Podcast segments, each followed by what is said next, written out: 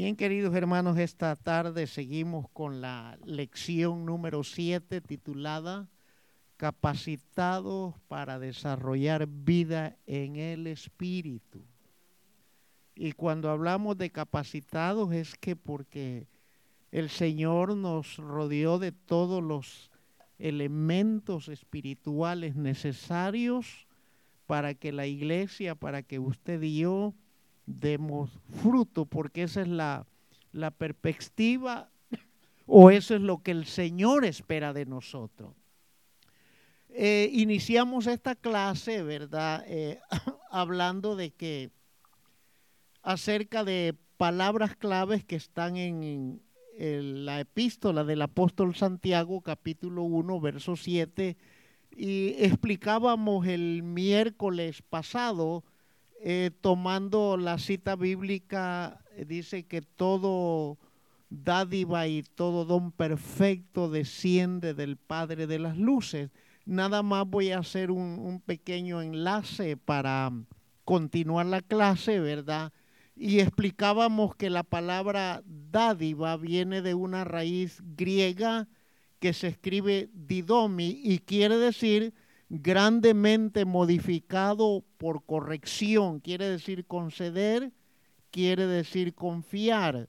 Y a su vez también tiene la palabra dosis, que quiere decir regalo, obsequio, y la palabra don, que quiere decir ofrenda o regalo.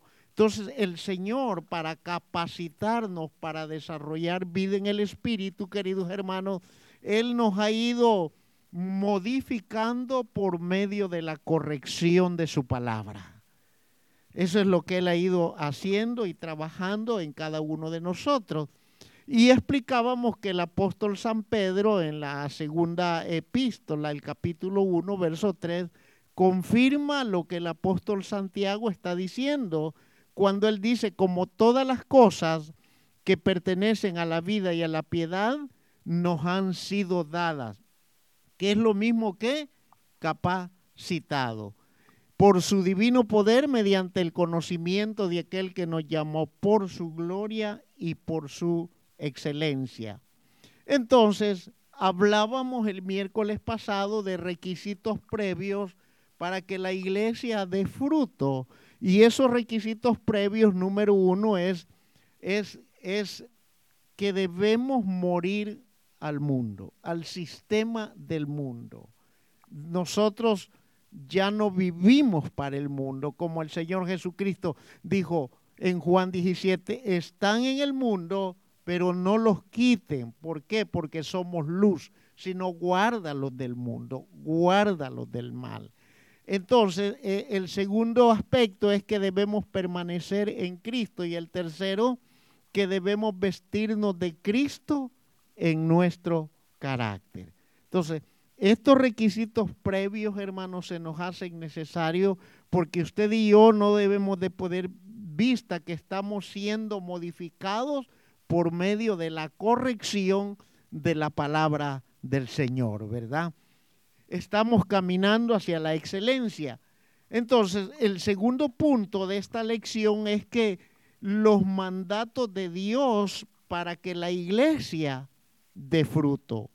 Literal A, Dios desea que su nueva creación, que somos nosotros, haga lo mismo que le mandó hacer a la antigua creación. Vaya conmigo a Génesis capítulo 1 y ahí vamos a ver lo que el Señor le mandó a hacer a la antigua creación y es lo mismo que Dios desea de su nueva creación que somos nosotros en el capítulo 1 de Génesis, versículo 11 y versículo 28 dice, después dijo Dios, verso 11 de Génesis del capítulo 1, después dijo Dios, produzca la tierra hierba verde, hierba que dé semilla, árbol de fruto que dé fruto según su género, que su semilla esté en él sobre la tierra y fue así. Este fue un mandato de Dios para la creación de la naturaleza. Eh, Dios ordenó que dé semilla, porque al tener semilla, ¿qué va a dar? Va a dar fruto.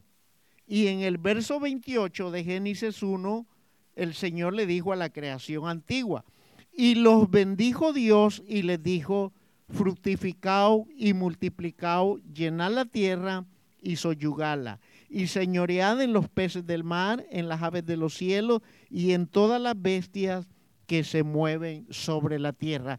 Quiere decir que este mismo mandato que el Señor le dio a la antigua creación, hermano, están vigentes para nosotros, para la iglesia de hoy. La iglesia tiene que producir fruto y fruto en abundancia. Y no solamente eso, querido hermano, sino que en el sentido espiritual, así como el Señor mandó a nuestros primeros padres terrenales, Adán y a Eva, a que fructificaran y se multiplicaran, esa misma orden les dada a la iglesia que se multiplique y se fructifique a través de trayendo almas al señorío de Cristo. ¿Está comprendiendo? Por eso es que él dijo en Mateo, vayan, prediquen, enséñenle, bautícenle en el nombre del Padre, del Hijo y del Espíritu Santo. Prediquen a toda criatura. No sé si me está conectando. Entonces, en la antigua creación, Dios dio una orden para que todo fuera literal como Él lo dijo. A la nueva creación se lo dice en el sentido espiritual. Así como toda planta, como todo árbol, dio semilla y dio fruto según su género, así la iglesia tiene que dar fruto según el género. ¿Y cuál es el género? ¿Cuál es la simiente nuestra? Cristo, el Señor. ¿Qué tipo de fruto va a dar la iglesia? Frutos del Espíritu. ¿Sí la está agarrando? ¿Se da cuenta? Entonces Dios desea que su nueva creación, que es la iglesia, haga lo mismo que Él mandó a hacer a la nueva creación. Que demos esos frutos de cuales Él nos ha dado por su divino poder. Él nos ha capacitado. Recuérdese lo que dice Pedro, que todas las cosas que pertenecen a la vida y a la piedad, y hemos explicado esto, la palabra piedad se traduce santidad. Todas las cosas que pertenecen hacia la santidad de Dios, Él mismo nos las ha dado. Porque antes desconocíamos estas cosas, ¿sí o no? Antes las ignorábamos. Pero hoy el Señor nos la trae revelación a nosotros, hermanos, para que demos fruto y nos multipliquemos llevando el mensaje de la palabra de Dios. Y ese es el mandato que el Señor nos ha dado. Ir y predicar el Evangelio a toda criatura. Y de esa manera la iglesia se va a multiplicar. En el literal B, hermano, nos explica que en el versículo 28 encontramos que Dios decidió delegar al hombre el señorío sobre la tierra. El poder y la autoridad humana, hermanos, y el ejercicio de esta señoría se origina en el deseo de Dios de hacer al hombre a su propia imagen y semejanza, o sea, una figura representativa y entonces la habilidad humana para regir la tierra descansa en la continua obediencia a la autoridad de Dios, el creador del universo. ¿Cómo yo puedo ejercer dominio sobre la tierra? Aquí hay un misterio. ¿Qué piensa, hermana Rosalba? ¿Cómo puede un cristiano ejercer dominio sobre la tierra? ¿Ah? Cuando hablamos de esta manera nos imaginamos, ¿cómo yo, un ser pecador, le voy a ordenar a todo lo que Dios creó que haga cambios? Es que no solamente se refiere al universo. Recuérdese que nosotros somos tierra. ¿Está comprendiendo? ¿Está comprendiendo? Entonces Dios me ha dado el ejercicio del dominio sobre la parte terrenal en mí para enseñorearme de mis deseos carnales, para enseñorearme de mis pasiones, para enseñorearme de todas aquellas cosas que me alejan del gobierno del Espíritu Santo en mi propia vida. ¿Está comprendiendo? Hoy sí la agarró, ¿verdad?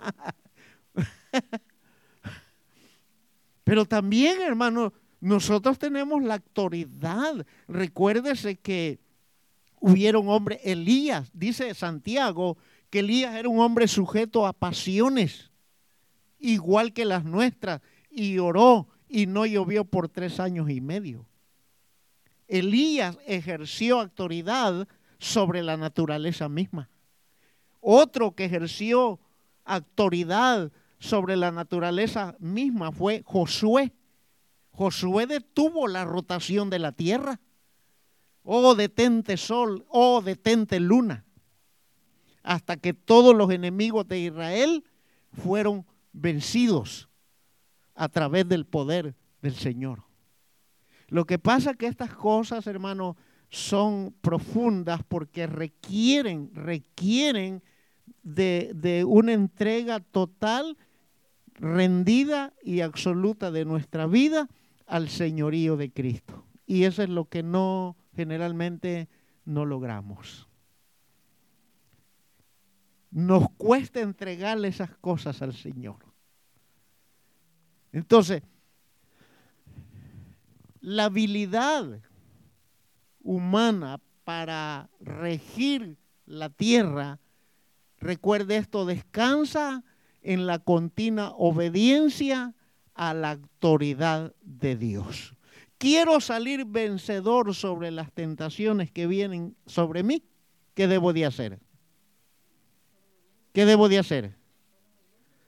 Someterme al señorío de Él. Mientras yo no esté dispuesto a someterme al señorío de Él, querido hermano, nunca voy a salir vencedor sobre las tentaciones que vienen sobre mi vida. Entonces, que no se le olvide esto, que la habilidad que Dios le ha dado a usted, la habilidad que Dios me ha dado a mí para regir la tierra, que soy yo, descansa en la continua obediencia al señorío de nuestro Señor Jesucristo. Por eso es que dijo alguien, Generalmente la iglesia reconoce a Jesús como su Salvador, pero qué tan lejos está de reconocerlo como su Señor.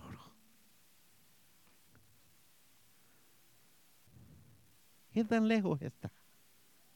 Por eso es que Isaías le dijo a Israel, este, este pueblo de labios honra al Señor, pero su corazón está lejos del Señor.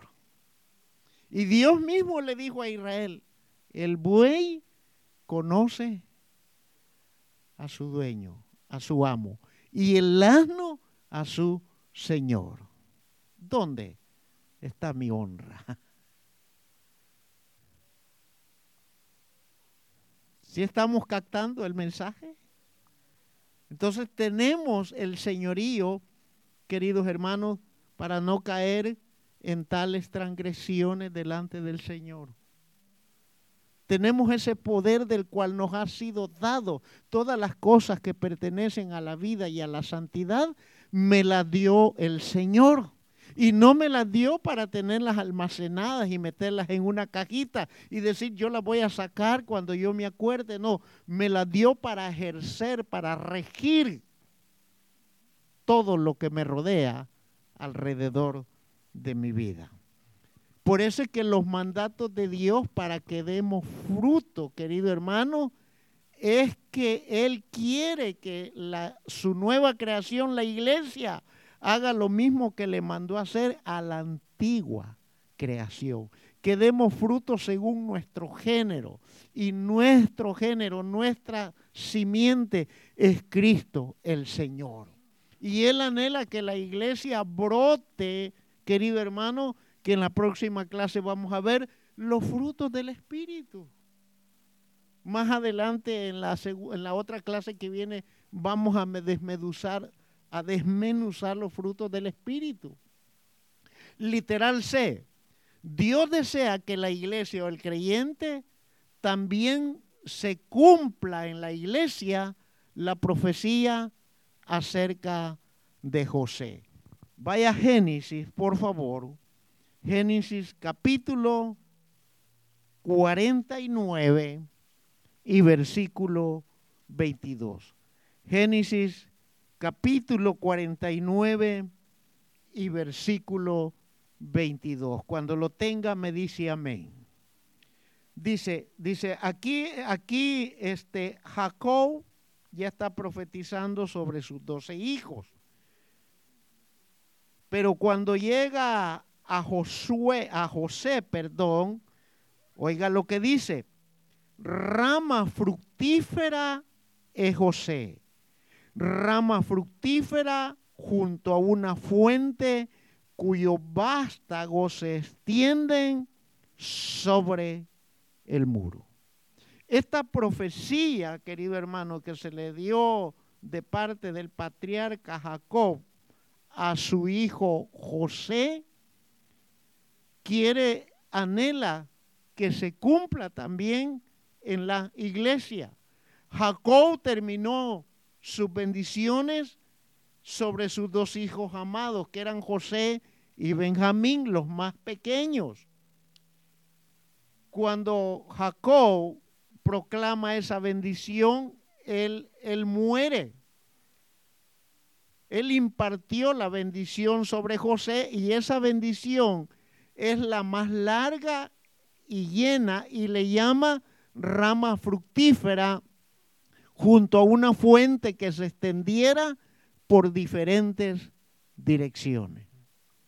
¿Qué es lo que le dice el Señor a la iglesia para que se extienda?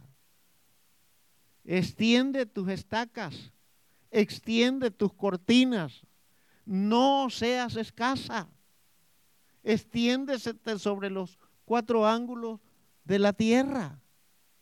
Esta misma bendición que Jacob determinó sobre José es el anhelo de Dios, queridos hermanos, que se cumpla también en nosotros la iglesia. Dios quiere que nos extendamos al norte, al sur, hacia el este y hacia el oeste. El Señor ya determinó los medios y los métodos.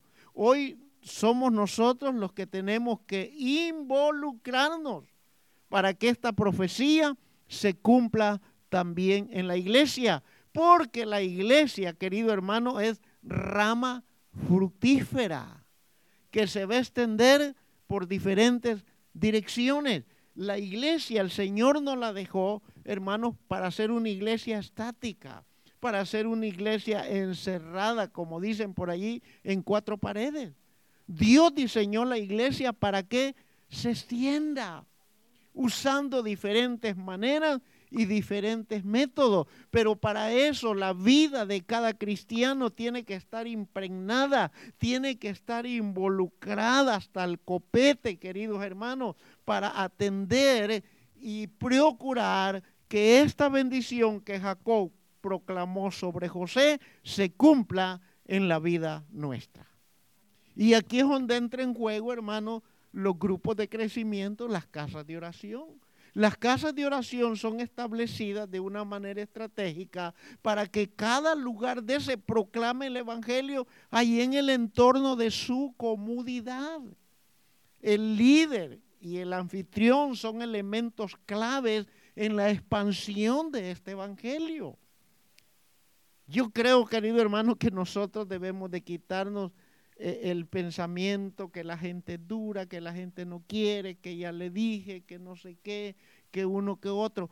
Tarde o temprano, la palabra que usted le predique a alguien, la palabra que alguien va a oír, va a fructificar porque dice el Señor que Él no envía su palabra por gusto.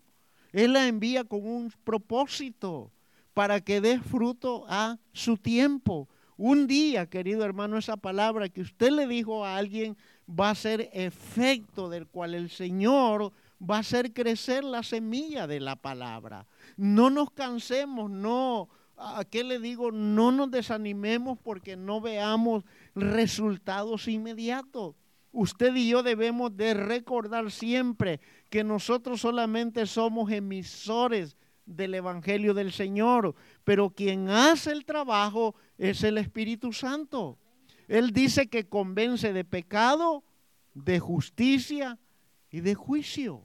Nuestro deber, hermano, es proclamar las buenas nuevas del Evangelio y dejar que el Espíritu Santo haga lo suyo a su debido tiempo. Pero el anhelo y el deseo de Dios, querido hermano, es que esta profecía acerca de José se cumpla también en la iglesia. Que seamos rama fructífera, como dice la Biblia, junto a una fuente cuyos vástagos se extienden sobre, oiga, y mi alerta a mí dice, sobre el muro. Sobre todo obstáculo, sobre toda oposición misma del enemigo, sobre toda opresión. Y esto me hace recordar lo que Jesús le dijo a Pedro, y las puertas del infierno no prevalecerán sobre la iglesia. No va a poder, ni ha podido, ni podrá tampoco. El tercer punto de esta enseñanza, hermano, es que Dios desea que la iglesia o nosotros como hijos experimentemos las bendiciones del Salmo capítulo 1, versículo 3.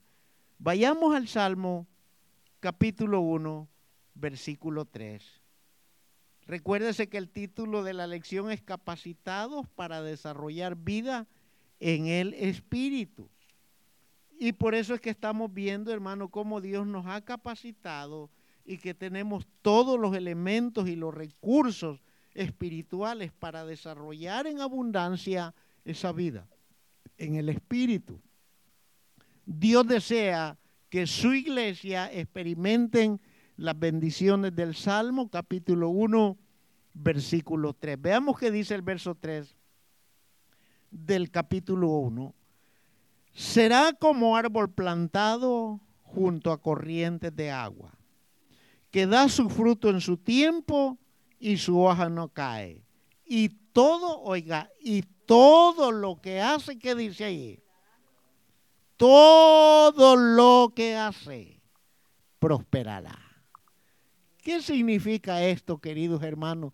Significa que la iglesia, hermano, para hacer el bien, se somete a la dirección de la palabra de Dios y se familiariza con ella. La iglesia, el cristiano piadoso para hacer el bien, se somete a la dirección de la palabra de Dios y debe familiarizarse con ella. ¿Ha oído usted aquel famoso dicho muy antiguo que dice el que con lobos anda? Dime con quién andas. Y esos dichos ya, bueno, ya no se oyen, ¿verdad? son de la era de la abuelita de Bachman. Pero qué cierto tiene, qué verdad, ¿verdad? Contenían esos dichos muy populares, hermano, en medio de la sociedad. Dice el Salmo, versículo 1, eh, capítulo 1, verso 2. Dice, sino que en la ley de Jehová está su delicia, y en su ley medita qué?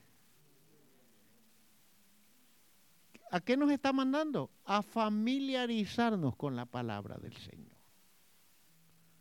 Cuando uno se familiariza con alguien, hermano, lo llega a conocer también.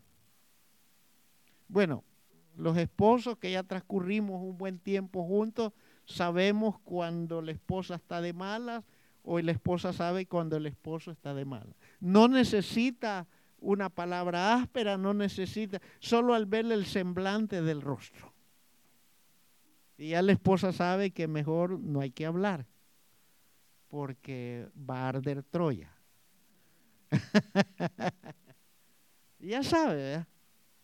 Sabe. Entonces, cuando uno se familiariza, conoce ciertos aspectos que una mirada basta para saber el estado de ánimo de aquella persona. ¿Sí o no? en la casa donde habitamos. Uno se familiariza tanto, hermano, que hasta en lo oscuro puede levantarse y sabe, sabe exactamente el sendero para llegar a la cocina, para llegar al baño, o no necesita ni encender la luz, porque usted se familiarizó con todo lo que hay. Usted sabe, si me voy aquí voy a chocar con el sillón. porque hubo un hay un acercamiento, hay un conocimiento. Tomando esos ejemplos, ejemplos tan sencillos, querido hermano, que debemos nosotros de familiarizarnos con la palabra, porque al familiarizarnos, hermano, nosotros vamos a deleitarnos en él. Dice, sino que en la ley de Jehová está su delicia y en su ley medita de noche y de día. Y cuando uno se enfoca, hermano, se va a dar usted cuenta que vale más la pena una hora meditando en la palabra que una hora frente a la TV. Se va a dar cuenta. Ahí van a desaparecer programas de los cuales estamos familiarizados con ellos. Va a desaparecer muchas cosas porque vamos a tomar interés en que la palabra de Dios se vuelva nuestra delicia todos los días. Y al hacer eso, queridos hermanos, vamos a brotar en toda clase de bien, porque nos estamos sometiendo a la dirección de la palabra de Dios y nos estamos familiarizando con ella y se nos va a grabar en tal libro, está tal versículo. Cosas tan sencillas. La segunda cosa, hermanos, para experimentar las bendiciones, es que la iglesia es plantada junto a los medios de gracia. En esa posición la iglesia es proveída de fuerza y de vigor. Dice el versículo 3 del capítulo 1 del Salmo, dice, será como árbol plantado junto a corrientes de agua, medios de gracia. Quiero preguntarle y por favor piense un poquito. Dice la, la palabra, y será plantado, será como árbol plantado junto a corrientes de aguas. No dice agua, aguas. Trate de pensar qué son esas aguas, qué simbolizan esas aguas. Ya dijimos que somos plantados en medio en los medios de gracia, pero ¿qué simbolizan esas aguas? Junto a corrientes de agua. Allí somos plantados y ahí somos proveídos de fuerza y de vigor. Pero ¿qué tipifican? ¿Qué simbolizan esas aguas? Piense un poquito. Ajá. ¿Y cuál sería el otro? Vida. Ya José Manuel dijo uno el Espíritu Santo. ¿Por qué decimos el Espíritu Santo? Porque Jesús allá en el Evangelio de San Juan, en el capítulo 7, dice la Biblia, en el gran día de la fiesta Jesús se puso en pie y dijo, el que cree en mí, como dice la escritura, de su interior, ¿qué van a fluir? Una de las aguas que menciona el Salmo 1, verso 3, es el Espíritu Santo y el otro, como está diciendo la palabra, es la palabra del Señor. Cuando Pedro llegó y le dijo al Señor, ah, le dijo, Señor, tú no me lavas los pies a mí, yo no voy a permitir eso, yo te los voy a lavar a ti. Y el Señor le dijo, si no te dejas, no tendrás parte conmigo. Y Pedro le dijo, entonces, Señor, échame todo el agua que quieres. Ya le dijo, ya vosotros estáis limpios por la palabra. Esos medios de gracia es el Espíritu Santo y la palabra del Señor. ¿Mm? Allí somos plantados, en esos medios de gracia, y ahí somos proveídos de fuerza y de vigor para salir adelante. ¿Qué significa? Que el desánimo no tiene cabida en nosotros. Podrá llegarnos el dardo y nuestro cuerpo puede responder. Estaba viendo en las noticias, eh, parece que ya pasó el día. Hay un día que declaran hoy en enero que es el día más triste. Hoy es, hoy, hoy es, no. Dicen que es el día más triste y es el día más deprimente del año. sí. Es, eh, eh, la, psicología es el día más gris del año, el día más triste, el día más deprimente, el día donde la, gente se siente de, de fatalidad.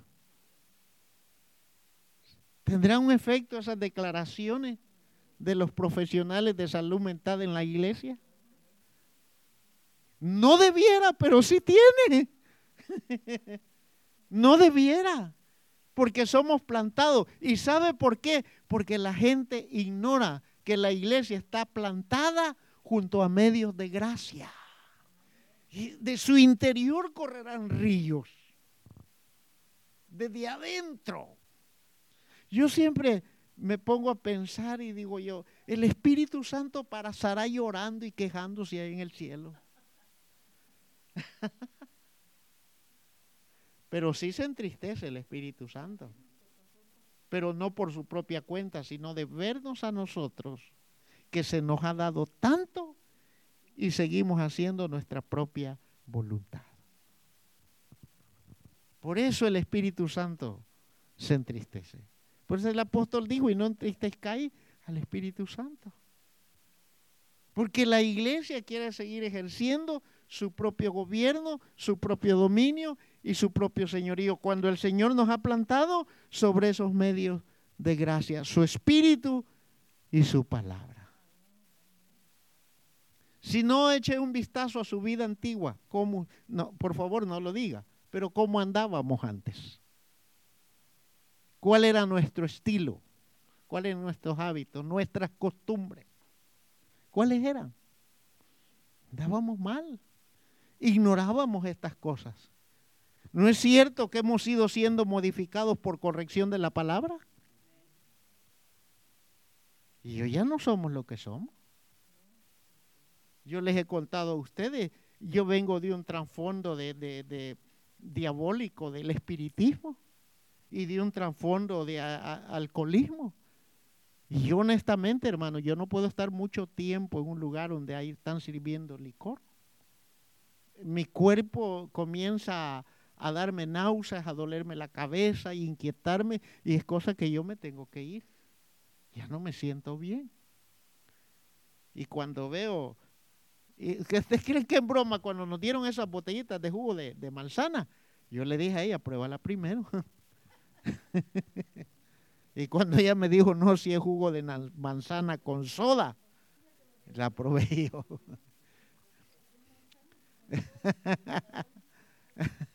y estaba bueno el jugo, ¿verdad? Con hielo. Estaba muy bueno el jugo. Entonces, imagínese, querido hermano, cómo despreciar estas cosas que se nos han sido dadas, ¿verdad? Mas, sin embargo, esos medios de gracia, y es una verdad, la iglesia lo sigue despreciando. Y cuando digo la iglesia, hermano, siempre aclaro, no me refiero a usted, ¿verdad? Hablo en términos generales. La tercera cosa, hermano, para disfrutar las bendiciones del Salmo 1, querido hermano, es que la iglesia lleva fruto y su follaje no se marchita. Mire el verso 3 en la segunda parte del Salmo 1. Dice, que da su fruto en su tiempo y su hoja no cae y todo lo que hace prosperará. Aquí hay algo importante que da su fruto, dice, en su tiempo.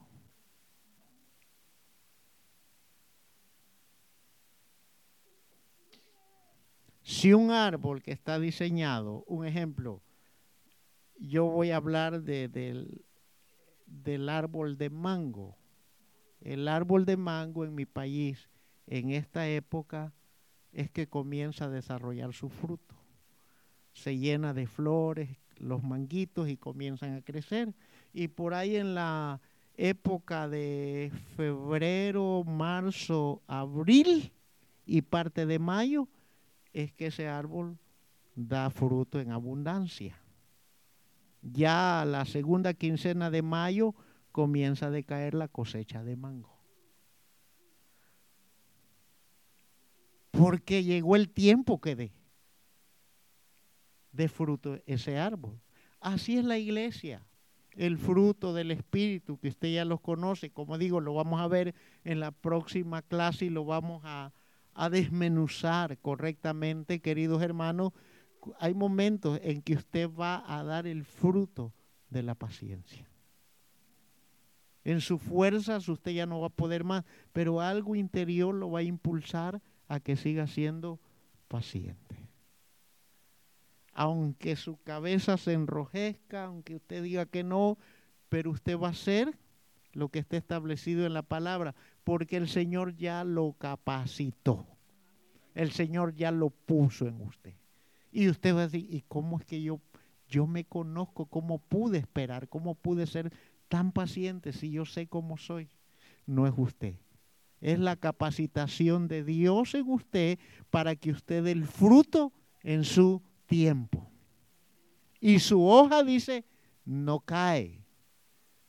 Entonces, hermano, el resultado de la bendición, oiga, es igual a prosperidad y eso lo podemos ver en el mismo Salmo 3, dice, eh, que da su fruto en su tiempo, su hoja no cae y todo lo que hace prosperará. Entonces, cuando la iglesia se alinea al deseo que la iglesia experimente las bendiciones del Salmo capítulo 1, verso 3, al final salimos con buenas cuentas. Qué hermoso es esto, ¿verdad? Por eso es que el Señor allá en Jeremías 29, 11, y hoy va a comprender mejor ese verso, cuando Él dice, yo sé los pensamientos que tengo acerca de vosotros. Pensamientos de paz y no de mal para daros el fin que os esperáis. Y usted sabe que todos esperamos un buen fin, ¿verdad? ¿O quién quiere aquí un mal fin? Ninguno. Y como Él ya sabe lo que nos va a dar a cada uno, queridos hermanos, todo termina en bendición y todo lo que hace prosperará. Qué hermoso es eso, ¿verdad? En cuarto lugar, hermano, Dios desea que la iglesia obre hoy en la actualidad como lo hará el árbol de vida en la eternidad. Dios desea que la iglesia o los hijos de luz obren hoy como lo hará el árbol de vida en la eternidad. Apocalipsis, capítulo 22, versículo 1 y versículo 2. Después me mostró un río limpio de agua de vida, resplandeciente como cristal, que salía del trono de Dios y del Cordero. Y en medio de la calle de la ciudad y a uno y al otro lado del río estaba el árbol de la vida que produce doce frutos, dando cada mes su fruto, y las hojas del árbol eran para la sanidad de las naciones. El río de agua de vida, queridos hermanos, hace referencia al Espíritu Santo de Dios. Evangelio de Juan, capítulo 7, versos 37 y 39, que ya lo dijo, el que cree en mí de su interior por eso es que Dios desea que la iglesia obre como lo hará el árbol de vida en la eternidad. Cuando dice, y el río de agua es una referencia al Espíritu Santo. El árbol de vida que habla Apocalipsis 22 es símbolo de la inmortalidad. El creyente ya no muere. El cuerpo físico sí Pero recuerde que fuimos diseñados para vivir eternamente. Génesis capítulo 3, versículo 22. Oiga lo que dice la Biblia. Y dijo Jehová Dios, he aquí el hombre es como uno de nosotros, sabiendo el bien y el mal. Ahora pues que no alargue su mano y tome también del árbol de la vida y coma y viva para siempre. Recuérdese que cuando Adán y Eva pecaron, ¿qué hizo Dios? Vamos a ver los estudiosos de la Biblia. ¿Qué hizo el Señor? ¿Qué hizo? Expulsó y puso una espada ardiente para que el hombre no regresara, porque si el hombre después de haber pecado regresa y toma del árbol de la vida, hubiera sido un pecador eterno y no hubiera habido oportunidad. No hubiera existido el plan de salvación. Por eso es que dice el romano, por cuanto todos pecaron, están destituidos. Hoy puede entender mejor esos versículos. Están destituidos de la gloria de Dios. Puso una espada ardiente y el hombre, porque no alargue su mano y viva, ese viva para siempre y para que no sea un pecador sin oportunidad. Entonces Dios puso la espada ardiente para protegernos y que el plan redentor de Él se llevara a cabo a favor nuestro. ¿No cree que es suficiente motivo para darle gloria a Dios? ¿No cree que es suficiente motivo para estar reunidos en la casa de Dios, querido hermano? Miren nuestros países, bueno, hoy yo no sé, pero cuando nosotros nos convertimos, habían culto los siete días de la semana, querido hermano. Los siete días, el día domingo, escuela dominical a las ocho y media, a las once, y en la tarde el culto general. Pero aquí, ¿verdad? Ay, ay, ay.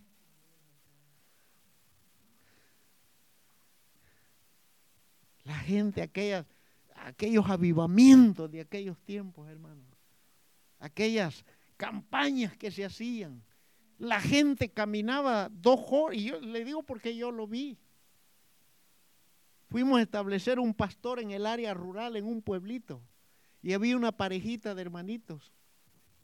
El culto del domingo era a las 4 de la tarde y llegaban con su lamparita. Y yo, hermano, los encaminaba en un carrito que tenía hasta donde el carro podía llegar, de ahí ya no podía pasar. Y ahí ellos encendían su lámpara y contentos cantando y me decían, gracias, pastor, gracias, gracias. Va a venir el otro domingo. Voy a tratar, hermano. Porque ellos se alegraban que los encaminaba. Pasaban ríos, quebradas, montes. Caminamos dos horas, pastor, pero vale la pena, decían los hermanitos. Oiga, y aquí, ¿verdad? Una media heladita, ¿verdad? Ay, querido hermano. ¿Se da cuenta? Entonces, el fruto del árbol cada mes simboliza que no falta nunca, que es permanente. Evangelio de Juan, capítulo 15, verso 16, por favor. Evangelio de Juan, capítulo 15, verso 16. Mire, aquí estamos interpretando la palabra de Dios por sí misma, haciendo referencias de otros versículos que nos traen claridad del pensamiento divino. El fruto del árbol cada mes simboliza que no falta nunca el fruto. Juan capítulo 15, verso 16. No me elegiste vosotros a mí, sino que yo os elegí a vosotros y os he puesto para que vayas y llevéis fruto y vuestro fruto permanezca. Y vuestro fruto permanezca. Que no va a faltar.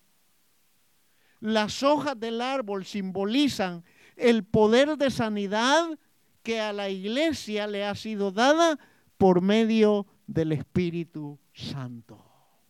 Marcos 16, 17 dice, y pondrán manos sobre los enfermos y estos serán sanados. Primera de Corintios capítulo 12, versos 7 al 9 y el 10 dice, y a unos les dio dones de sanidades, continuidad. ¿Se está dando cuenta la riqueza? Lo que Dios desea que la iglesia siga ejecutando porque todas las cosas que pertenecen a la vida y la piedad nos han sido dadas. ¿Qué le está pasando a la iglesia, querido hermano? ¿Falla Dios o falla la iglesia? Fallamos nosotros.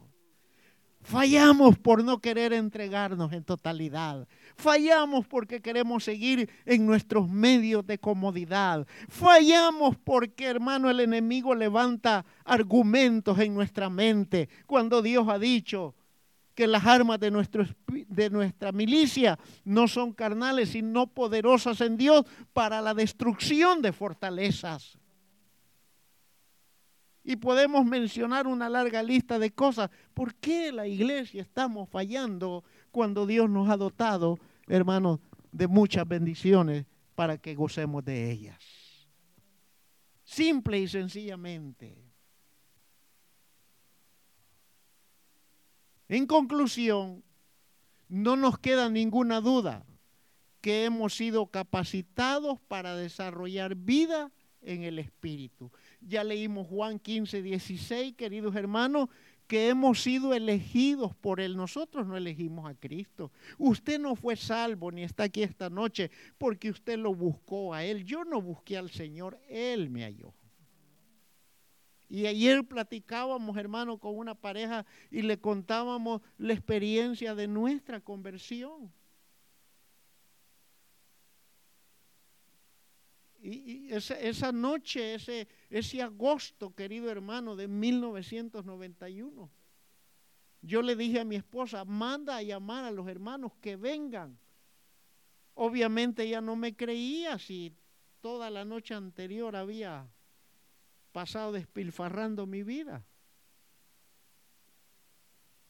¿Qué me iba a creer si tanta promesa? No, ya, ya el próximo fin de semana aquí voy a estar temprano, no voy a beber. ¿Qué? Mentira. Ella me hacía caldo de camarones. ¿Qué no me hacía? Hoy dice esto con tal de retenerme. Y nada funcionaba.